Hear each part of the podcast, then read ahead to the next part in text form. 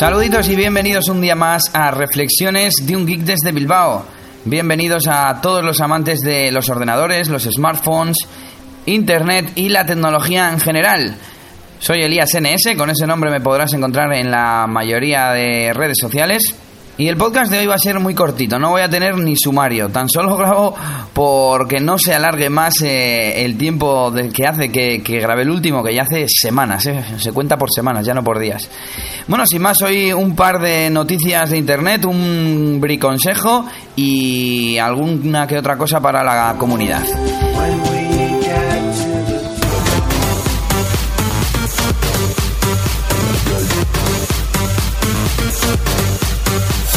Carl Egas on the Road, el podcast que debes escuchar para vivir la tecnología. Búscalo en Spreaker.com, iTunes y SoundCloud.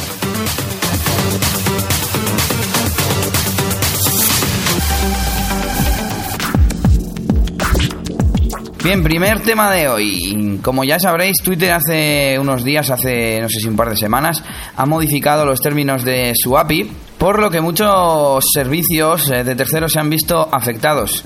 Yo, por ejemplo, utilizaba eh, If This Then That, que algún día tendré que hacer una recomendación aquí en el podcast, un servicio muy útil y ahora mismo no puedo utilizarlo para guardar eh, mis favoritos de Twitter en Pocket. Yo lo que hacía era marcar como favorito un tweet y se me guardaba en mi servicio para leer más tarde que es Pocket. Ahora mismo no tengo ninguna forma como hacerlo, lo hago simplemente manual. Si alguien sabe, por cierto, alguna forma de hacerlo, que me lo diga. ¿Y qué os parece a vosotros que Twitter se esté cerrando tanto, que quiera controlar todo el ecosistema? Yo por un lado entiendo que quieran tener control sobre los datos y sobre el tráfico, pero no sé si se están cargando un poco, eh, ya no la filosofía, sino lo que les hizo grandes, el ser abiertos, el, el permitir que otros servicios se conecten con ellos, pero bueno. A ver qué opináis vosotros, podéis dejar los comentarios en, en Spreaker, en el episodio, y pasamos a lo siguiente. Los que sigáis mi blog habréis visto esta semana un nuevo artículo aconsejando una extensión de, de Google Chrome para evitar ser troleados en YouTube.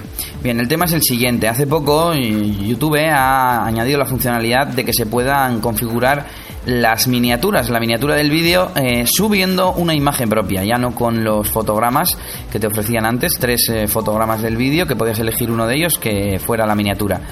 Bueno, pues ahora podemos hacer una imagen propia y subirla. El problema de esto, que hay gente pues que se divierte mucho y te pone una imagen que no tiene nada que ver con, con el vídeo. La forma, una forma que se me ha ocurrido a mí para evitar esto es eh, una extensión que tuve en su día que lo que hace es colocarnos en cualquier página de YouTube en la que se ven los vídeos en miniatura, coloca debajo de cada vídeo una barrita verde y roja que representa el porcentaje de votos positivos o negativos que tiene cada vídeo. De esta forma, pues bueno, si un vídeo tiene muchos eh, votos negativos, es probable que o, no, tenga relevancia o no tenga que ver con la miniatura, como es el caso, o, o que vamos, en definitiva, que no sea interesante ver ese vídeo y perder el tiempo entrando a, a ver qué es. Hay varias extensiones como esta, podéis buscar en el Chrome Store. La que yo utilizo se llama YouTube Video Preview. Y además eh, de ponerte la barrita, lo bueno que tiene es que te pasas por encima de la miniatura de izquierda a derecha, te va mostrando las tres miniaturas principales del vídeo y así pues puedes ver si, si el contenido del vídeo concuerda con la miniatura y bueno, pues si, si es lo que tú te esperas, ¿no? Repito, YouTube Video Preview, aunque hay unas cuantas. Eh, probad la que más os guste a vosotros. Y también tenéis eh, además eh, otras opciones como scripts de Gris Monkey. De todas formas, eh, está todo explicado en el artículo de mi blog. También pondré un enlace al mismo en la descripción del episodio del podcast.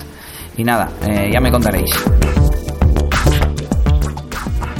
Muy buenas, bienvenidos al podcast de Currante en Vodafone.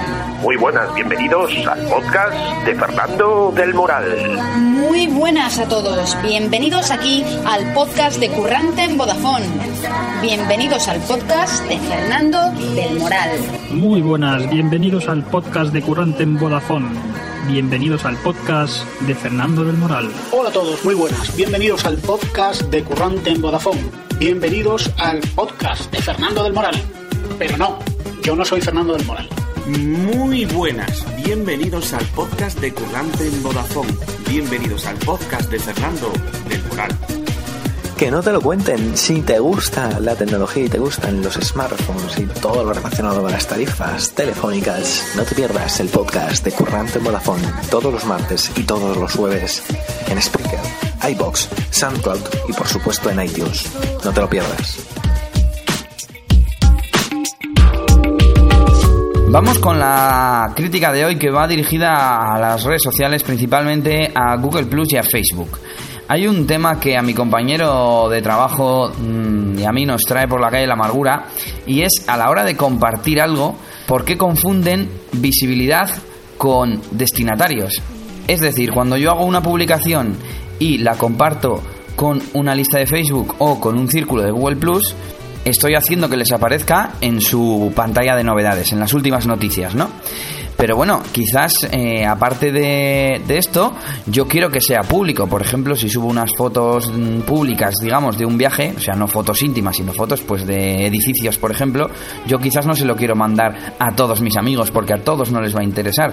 Pero sí quiero que sea buscable desde el buscador, que cuando alguien ponga eh, Roma, pues le salgan mis fotos de Roma, por ejemplo. Pero yo no quiero enviárselo quizás a mis compañeros de trabajo, por ejemplo, porque no, no, no son relevantes simplemente ¿Cuál es el problema? Que la única forma de hacer que esto sea buscable es compartiéndolo en público y la consecuencia que no nos gusta es que se comparte a todos nuestros amigos en su pantalla de novedades. Es decir, en el ejemplo anterior, a mis amigos del trabajo a los que no les es relevante mi viaje a Roma, digamos que les importa mi viaje a Roma, pues eh, mi familia y mis amigos, ¿no? Pero los compañeros de trabajo, eh, digamos que no tengo confianza con ellos y les importa un pito que yo haya estado en Roma pues yo no quiero que les salga, pero sí quiero que sea encontrable. Entonces, no entendemos cómo una red social como Facebook, incluso Google Plus, no tienen una opción tan sencilla como público o no público. Y luego, ¿a quién quiero mandárselo? Eh, a sus novedades. Ya está, no creo que sea tan difícil. No sé si alguno de vosotros ha notado también esta carencia, si os importa, si no os importa, si creéis que estamos un poco locos con el tema del control. Pero bueno, esa es nuestra opinión. Y nos vamos ya a la última parte, la parte que yo llamo respuestas y peticiones de la comunidad, etcétera. Entonces, la primera es una consulta que yo os hago a vosotros. Yo me vuelvo loco para sincronizar los podcasts a mi teléfono Android. Lo hago con un programa que ya expliqué aquí, que se llama eh, Always Sync y mediante el protocolo Samba por Wi-Fi sincronizo una carpeta de mi ordenador que son los podcasts que quiero escuchar con el móvil. Lo bueno, pues que se sincroniza inalámbricamente, yo le doy a un botón del programa y listo, ¿no? Lo malo, que no se me sincroniza eh, los escuchados, los no escuchados, eh, las posiciones, etcétera. Entonces, a ver si alguien sabe de algún programa, de algún sistema, eh, para poder sincronizar los podcasts de mi disco duro del ordenador, porque también los escucho en el ordenador, eso quiero que quede remarcado, y mi teléfono móvil, Android. Bueno, y ya si soporta capítulos, vamos, perfecto. Sé que hay sistemas de sincronización como puede ser Double Twist o el propio iTunes o Windows Media Player, pero bueno, el problema es que yo no, utilizo esos reproductores habitualmente, utilizo el Media Player Classic, el cutre este, pero que tiene un montón de funcionalidades y no consume nada de recursos. Entonces, bueno, a ver qué opciones se os ocurren, a ver si me podéis ayudar en este tema. Seguimos con cositas de la comunidad. Me preguntaba el usuario IDH en Twitter que a ver cómo grabo los podcasts. Bueno, pues es muy sencillo. Yo normalmente los grabo en el ordenador. Tengo un micrófono de la marca Rainbow que compré hace un montón de años ya, creo que me costó 10 euros. Y lo primero que hago es seguir, tengo una especie de guion, un documento en Google Docs donde voy apuntando ideas y cosas que quiero contar. Depende del tiempo que tenga, me lo organizo más, me lo busco información o no, o hablo de un tema o de otro me lo grabo todo lo que es la voz, como estoy haciendo ahora mismo, y una vez que tengo terminado de grabar la pista de audio, de voz, la limpio un poquito, la nivelo bien el volumen y hago ya el montaje con música de fondo, las promos y demás. Luego exporto y pues ese es el resultado. Si este usuario de Twitter, Íñigo, o cualquier otro escuchante tiene cualquier otra duda más concreta, pues bueno, me preguntáis y yo os contesto, ¿eh? si, si es que puedo.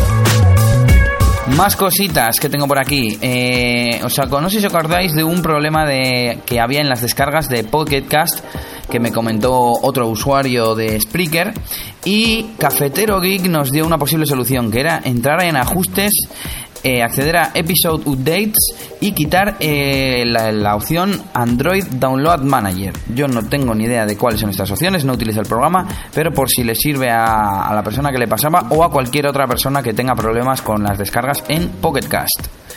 Y nada, por último, invitaros como siempre a mandar mensajes, pedir consejos, ayuda con programas, lo que sea que, se os ocurra de ordenadores, sobre todo, ya sabéis, yo utilizo Windows, de smartphones, que yo utilizo Android, o de Internet, que eso es lo que más utilizo todos los días. Así que nada, eh, con esto yo me despido, os animo también a que mandéis, si sois podcasters, vuestras promos, siempre que esté relacionado con tecnología y los temas que tratamos en este podcast. Y lo dicho, que me podéis encontrar en todas las redes sociales como ElíasNS. El podcast lo podéis escuchar en Spreaker en primer lugar, que es en la plataforma en la que lo subo, pero también se redifunde a iTunes y a iVoox. Así que nada, nos vemos el próximo día aquí en Reflexiones de un Geek desde Bilbao. ¡Saludos! Bueno, Luis, ¿y tú qué es lo que escuchas? Mini Popica. ¿Y por qué escuchas Mini Popica? ¿Qué es lo que te gusta? Pues la PSP, el iPhone, el iPad. Ana habla mucho de esas cosas y me gusta los Nintendo. También la tablet. Y ella me enseña a jugar en su iPad. Me baja juegos chulos. ¿Y tú qué es lo que escuchabas? Mini Popica, ¿qué pasa?